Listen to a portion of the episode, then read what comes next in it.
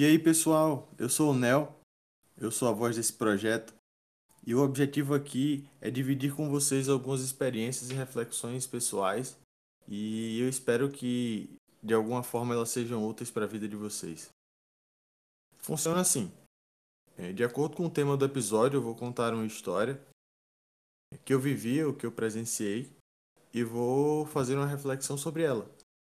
Dito isso, você que já não aguenta mais discussões jurídicas na faculdade, que é só curioso, que curte ouvir uma boa história, você que chegou aqui por acaso, seja bem-vindo a mais um episódio do nosso podcast Quase Nada Jurídico, o Extra Júdice.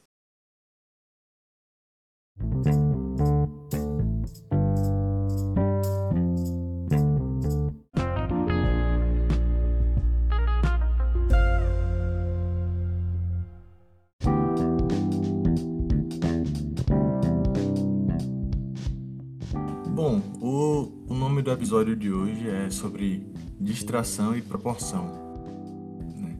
Muitas vezes é, a gente tem situações comuns no nosso dia a dia, a gente vive experiências que, que são repetidas e às vezes a gente para de, de perceber o, o, o quão grandes, o, o quão importantes elas são acontece muito quando a gente cai numa rotina, né? Então, a história de hoje tem muito a ver com isso.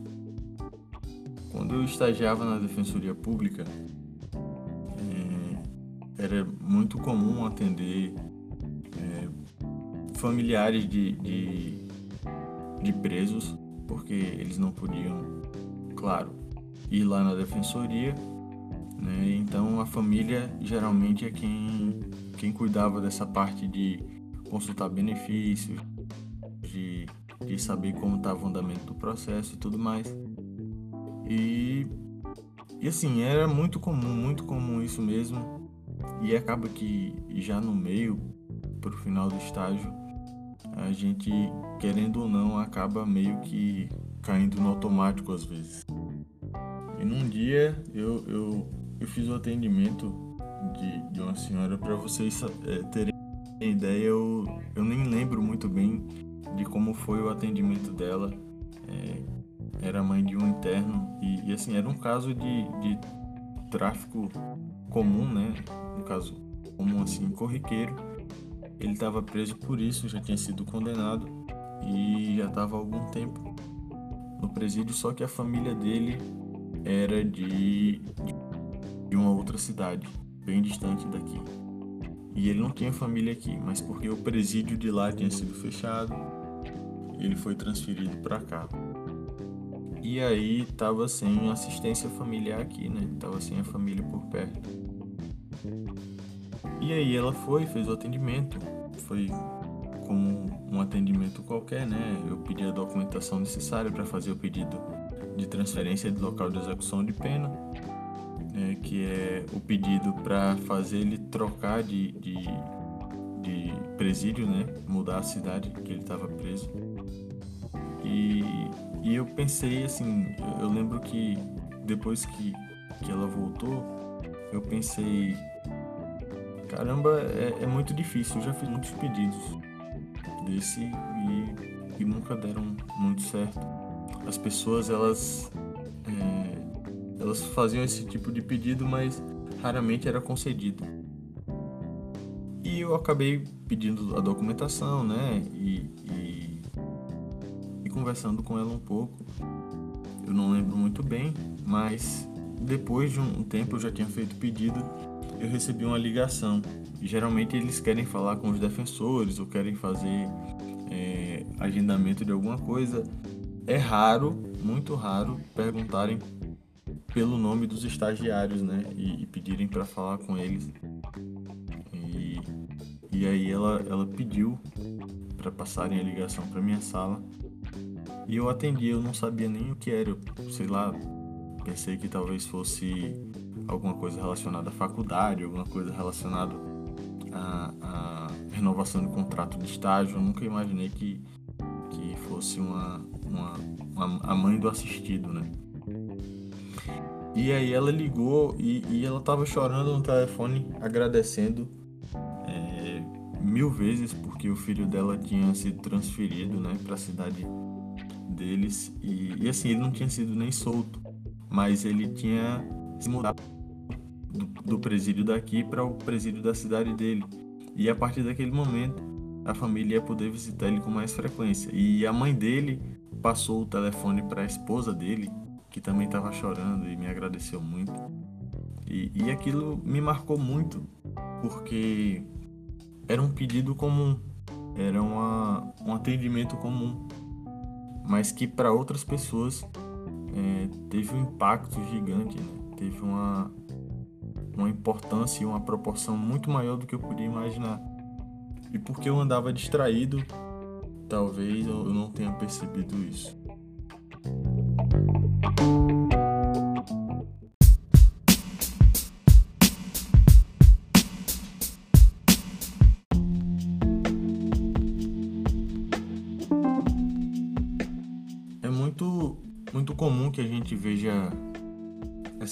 Situações cotidianas e rotineiras é, de uma ótica muito automaticista. Né? Eu costumo comparar a, a um filme que a gente já assistiu várias vezes e um filme que eu assisto sempre uma vez por mês, senão o, o meu mês dá errado, é O Alto da Compadecida, né, de Ariano Suassuna.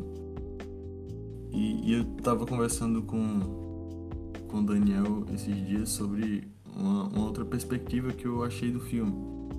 Né? Mas isso só acontece quando você se coloca como se você estivesse vendo o filme a primeira vez para ver tudo de novo.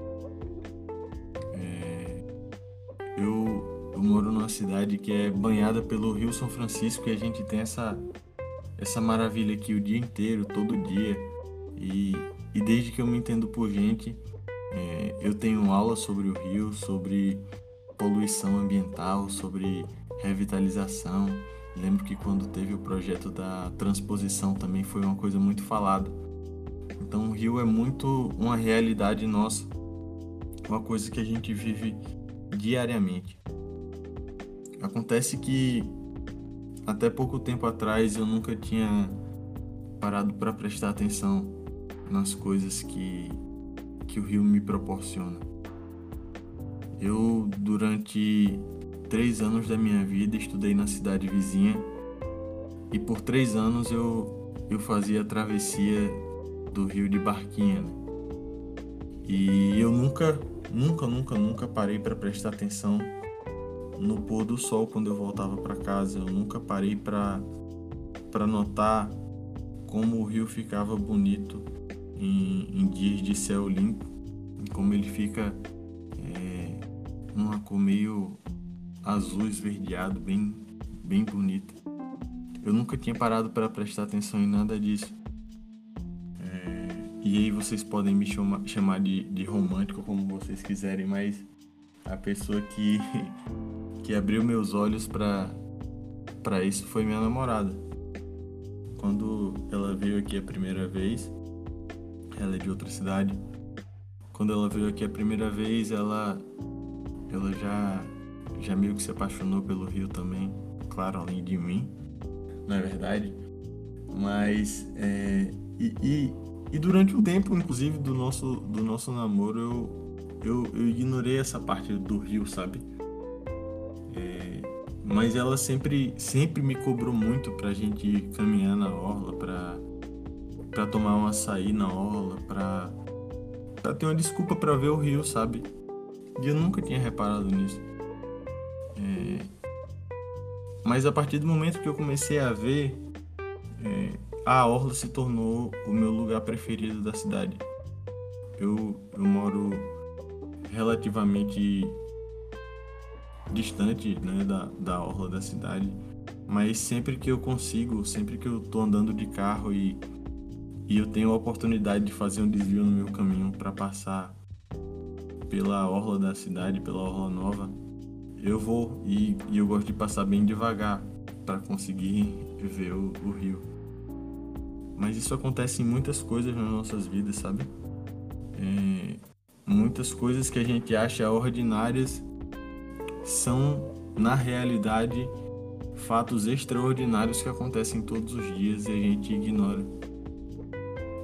E, e eu falando com o Daniel sobre, sobre isso, sobre estar distraído e sobre como coisas extraordinárias tomam proporções extremamente pequenas nas nossas vidas quando nós vemos elas todos os dias. Eu, eu citei é, o caso de, de Newton descobrindo a lei da gravidade quando uma maçã acertou ele na cabeça. E eu acho isso fantástico, né? Uma coisa que aconteceu durante séculos, durante toda a existência das macieiras, provocou em alguém é, a visão de algo que nunca ninguém antes tinha pensado. Então, é, que a gente comece a enxergar é, no ordinário o, o extra, né? comece a ver através do do olhar simples, do, do olhar comum, é, meio que de criança mesmo, né? Quando criança vê qualquer coisa a primeira vez é, é, é o impacto. Às vezes se assusta, às vezes se empolga, mas é, é uma coisa única, né? A, o, o primeiro impacto de algo na sua vida.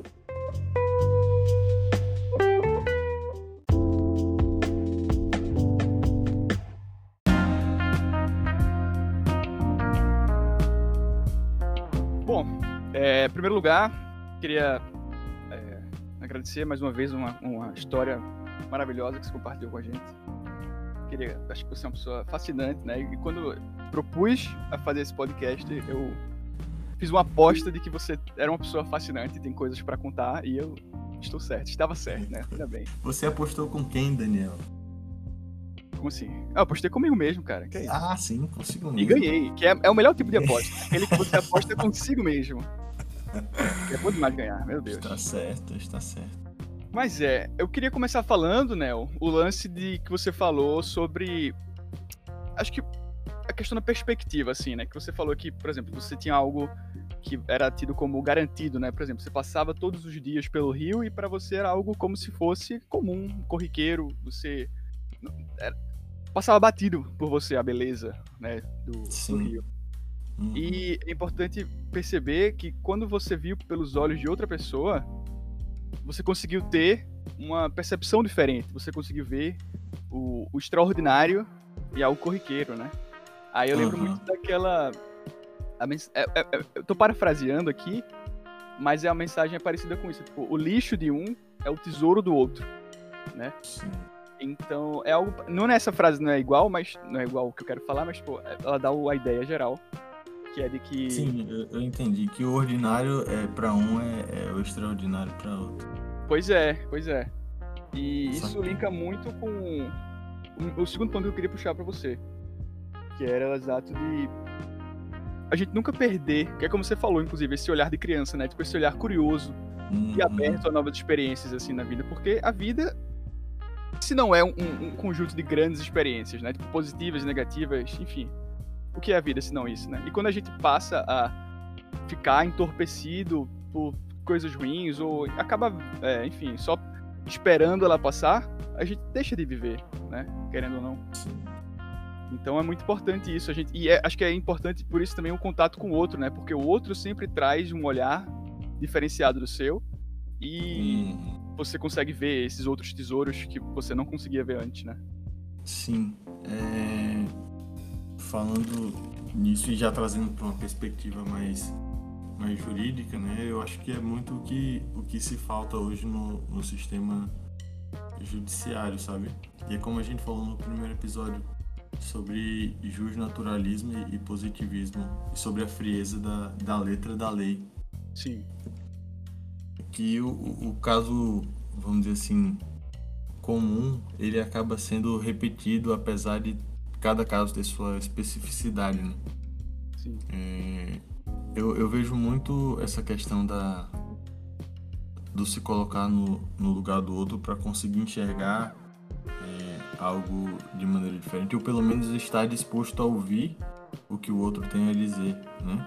Sim, cara. É, eu, eu vejo que isso falta muito ainda no, no, no meio jurídico. A gente é treinado para lidar com pessoas, a gente é treinado para escutar e, e, e ver o que a pessoa fala sendo colocado na prática de um processo, sabe? Mas é, pelo menos eu eu me, me incomodava muito com, com algumas situações que, que, que alguns assistidos levavam lá para a defensoria e, e, e, algumas pessoas me falavam, Nathaniel, você não pode levar esse tipo de coisa para casa porque senão você vai ficar maluco. E de uma certa forma é até verdade, sabe?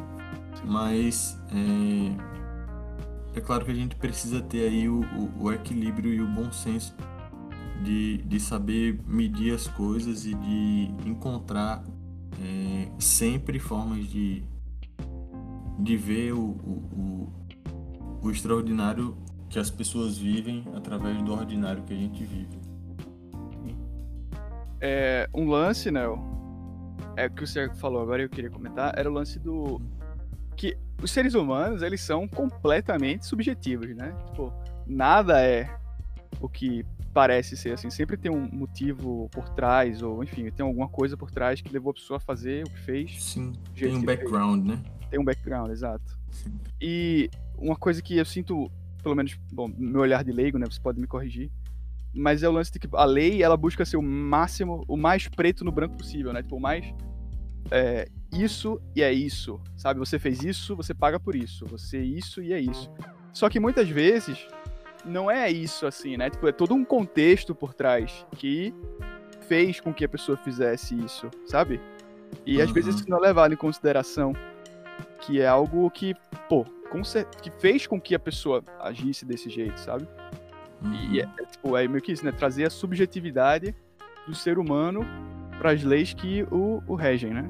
Acho que é importante pensar nisso também. Mas o, o, o, o legal, Daniel, é que assim, é, a lei ela, ela, ela pode ser aplicada subjetivamente a depender do, do caso. Eu vou, vou lhe dar um, um exemplo aqui. Hoje a lei ela trata do fato, ela não trata do, do passado, né? do, do que aconteceu antes, a não ser que ele tenha relação direta, assim, que seja uma preparação para o acontecimento. Como, por exemplo, você não analisa o, o background do, do, do lojista que vende um produto com defeito para um cliente. Você é, vê o fato dele ter vendido um produto com defeito para o cliente, mas você não analisa o background. E, e até porque seria uma coisa extremamente exaustiva e, e às vezes desnecessária. Mas hoje, com relação ao fato, é, e isso eu vou trazer numa história de um, de um próximo episódio, é, como o como às vezes a, aquilo que parece realmente é e o que não parece pode até não ser, mas que pode ter acontecido, entendeu? Acho que é só porque, trazendo para essa história do lojista que você falou agora, é meio que tipo assim, uhum. é, pô, o lojista vendeu um produto com defeito. Aí a pessoa que comprou esse produto vai cobrar seus direitos, né? Pô, comprei, paguei caro, quero um produto que funcione. Claro. Só que aí, pô, o lojista ele compra, aí analisando a história do lojista, né? Tipo, ele compra Sim. em quantidade, então não tem como ele avaliar todas as mercadorias que ele comprou. Então, tipo, um pode vir com defeito. Mas aí, Sim. né, tipo, a gente, no caso, ele acaba sendo julgado como sendo um lojista é, problemático porque ele vendeu um produto com defeito que ele não tinha como ter essa, essa noção de que ele estava com defeito, sabe? Então, tipo, ele acaba sendo. É, acabaria sendo Mas prejudicado, né? Tipo, é, uma, futuro, é, uma, assim. é uma questão é, da lei que os riscos do negócio cabem é, ao empresário, entendeu? É como se ah, ao entrar no ramo ele assumisse o risco de, de, de, de, ter esse, esse tipo de acontecimento. E a responsabilidade é, é, é dele, claro. Mas é, é por isso que também existe um, um, o que a gente chama de responsabilidade solidária. É, tanto o fabricante quanto o vendedor são podem ser responsabilizados em alguns casos. Mas o, o, o importante do, do background, Daniel, é para você conseguir entender, e, e, aí entra sobre o que a gente falou no, no primeiro episódio, é, de que muitas vezes é, não tem uma análise fria, não tem uma análise completa sobre o que é, é o que realmente aconteceu, mas que o fato aconteceu, não há dúvida, né? Sim. Por exemplo, aquele, aquele cara que tinha matado o outro com, sim, com sim. cinco tiros, ele realmente cometeu um homicídio. Mas os motivos por que ele cometeu o homicídio são levados em consideração durante o processo. Existe uma coisa que chama é, homicídio privilegiado, que o, o, o, Código Penal ele, ele estabelece alguns casos, por exemplo, se for de, de relevante valor moral, ou de relevante. É, moral ou social, ou sob domínio de violenta emoção, logo em seguida, injusta provocação da vítima. E aí a pena é reduzida, sabe? Uhum. É o que a gente chama de, de homicídio privilegiado. Mas. É... E aí entra o caso, por exemplo, um, um morador de um, de um bairro vê um, um, um traficante é, vendendo droga a, a crianças e aí ele vai impelido, sei lá, por uma raiva que ele tem, não sei porque ele tem filhos e ele imaginou o filho dele naquela situação, ele vai lá e mata o traficante. E aí, talvez por ser um, um relevante valor moral ou social, ele ele tem a pena reduzida, entendeu? Entendi. Então, o background do fato ele é analisado. É, mas claro que falta hoje ainda muito o, o, o caso a caso, né? Até porque a gente tem é, o judiciário para isso. Porque se fosse só a aplicação da lei, é, matou, tá preso, entendeu? Então a gente tem hoje uma, uma análise caso a caso. Claro que isso, é, no ideal, seria muito melhor do que o que é hoje. E eu não vou nem entrar nesse mérito da discussão das grandes falhas no sistema judiciário que a gente tem, mas que eu tenho esperança que um dia as coisas sejam como elas realmente deveriam ser. Eu também não. Bom, é, acho que queria voltar para uma última pergunta, falando mais sobre a, a história que você contou hoje. Uhum. É, que era muito do lance de como que a gente pode atribuir significados, né, às coisas. E hum. como que algo que a gente é tido como garantido, né? Por exemplo, como você tinha o rio como sendo algo corriqueiro e banal, como que ele se torna algo extraordinário quando a gente tem um contato com enfim, com a visão de outra pessoa. Acho que até já mencionei isso na última pergunta, mas é tipo, é como a gente pode atribuir o significado nas coisas. Importante a gente é, se lembrar eu, eu disso. Passo a, eu passo a atribuir significado a partir do momento que que aquilo ganha uma, uma relevância para mim, sabe? E, e talvez essa seja uma das falhas. A gente só passa a observar as, as situações quando elas têm um impacto direto na nossa vida. Sim. No, no meu caso, foi a visão da minha namorada sobre o Rio. E como eu valorizo o que ela vê e o que ela pensa e o que ela sente, aquilo passa a ter uma importância para mim. Então, o, o que eu acho interessante no processo de valorização e de significação das coisas é você passar a realmente dar sentido a elas, sabe? E, e a prestar atenção no que elas realmente representam, não só para você, mas para outras pessoas. É, no caso daquela daquela senhora que foi lá na defensoria, eu nunca ia imaginar que. É, talvez eu, eu imaginasse, mas eu não ia perceber o quanto aquilo significava para ela se ela não tivesse me ligado depois, entendeu? Sim, sim. E, e, e me agradecido. E, e, eu nunca ia perceber isso se ela não tivesse aberto os meus olhos para essa situação. Então, às vezes, são, são, são sinais grandes que a gente recebe de que, é, peraí, tem uma coisa acontecendo e, e eu não estou notando, mas os sinais às vezes são pequenos e a gente precisa estar tá mais sensível, mais. Isso, mais sensível, né? Como, como recuperar a sensibilidade em um período tão, tão bruto? Ah, cara. Tão. né? Que Sendo- esse é- essa é a pergunta de um milhão de dólares. É, essa é a pergunta, cara. Fica aí pra você, caro ouvinte, que está aí nos ouvindo. Como nós podemos ser mais sensíveis? O que nós podemos fazer pra isso? Eu também tenho Eu outra tenho pergunta teoria. aqui. Calma, ter- termine sua teoria, que eu encerro com Eu a tenho, pergunta. eu tenho uma teoria de que, de que é, a, a gente é, passa a, a ser mais sensível quando a gente vive na pele aquilo que ah, os outros sentem, sabe? Sim. E é isso, a gente passa a ser mais sensível quando a gente tem o contato direto com, com essas, com essas situações, sabe? Sim. Como na defensoria também eu tive o contato com, com muitas situações assim que me abriram os olhos para muitas coisas. Como eu tô compartilhando com vocês. É isso aí. Bom, e pa- pra finalizar, eu queria fazer uma última pergunta aqui, que você pode responder, mas também pode não responder, né? Pode ficar em aberto aí. Porque é isso que você É. falou, né? Tipo, um um jeito da gente se sensibilizar é a gente sentindo na pele, né? O que, Uhum. o que rolou, assim. É se expor. É, se expor, pois é.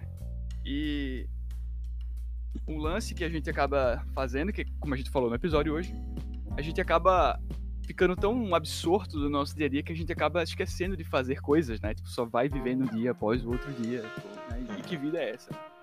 Aí a pergunta que eu queria fazer é essa, Nel. Qual foi a última coisa que você fez pela primeira vez? A mais a última recente. coisa que eu É. pela primeira vez. Caramba. Não precisa responder. Como- Fica, fica aí. Como se fosse, como se fosse a primeira vez. Eu lembro daquele filme do Adam Sandler com a, A Drew a Barrymore. Drew Barrymore, Muito bom. né? Excelente, fica aí a, a indicação do- dos filmes. Né? Se indica filmes. Mas. É. Cara, a última coisa que eu fiz como se fosse a primeira vez, talvez. é, tentar escrever uma música. Olha aí. Importante, né? É difícil. Tá em contato com o seu É. eu lírico. Eu lírico. Eu lírico. É, é- é difícil porque você. Porque eu não tenho essa habilidade, né? Tem gente que escreve como se, se fosse uma, uma redação né, do Enem e, e tem a facilidade enorme para fazer isso. Mas eu não tenho essa, essa poesia dentro de mim. Hum, E eu acho que é um desafio bom também para a gente poder se expor a novos pensamentos, a novas emoções. Eu não sei. sim. Eu tenho tentado as coisas. É, Claro que também é, é, a, a minha prática de fé, ela, ela exige que eu veja, ela exige de mim e eu me exijo é, a ver tudo com, com o- os olhos de outra pessoa também, né? A buscar viver como se cada dia fosse o último e, e dando o, o- melhor de mim em cada dia. Ótimo, meu amigo. Que bonito. Não, Bom, então fica aí a dica também do Extra Jutsu. É, faça as coisas pela primeira vez, assim, mais vezes. É, eu, eu, vou, eu vou tentar fazer um, um, um bungee jumping e aí Ah, eu relato aqui pra vocês a minha experiência de quem tem medo de altura. putz, por se favor. E se fizer, faça um vídeo que a gente, a gente traz isso também pro podcast. Primeiro podcast audiovisual, né? É. Que, que vai pro YouTube também. Vamos, Pois é, olha vamos aí. ampliar as nossas plataformas. Eu, eu acho super válido, meu amigo.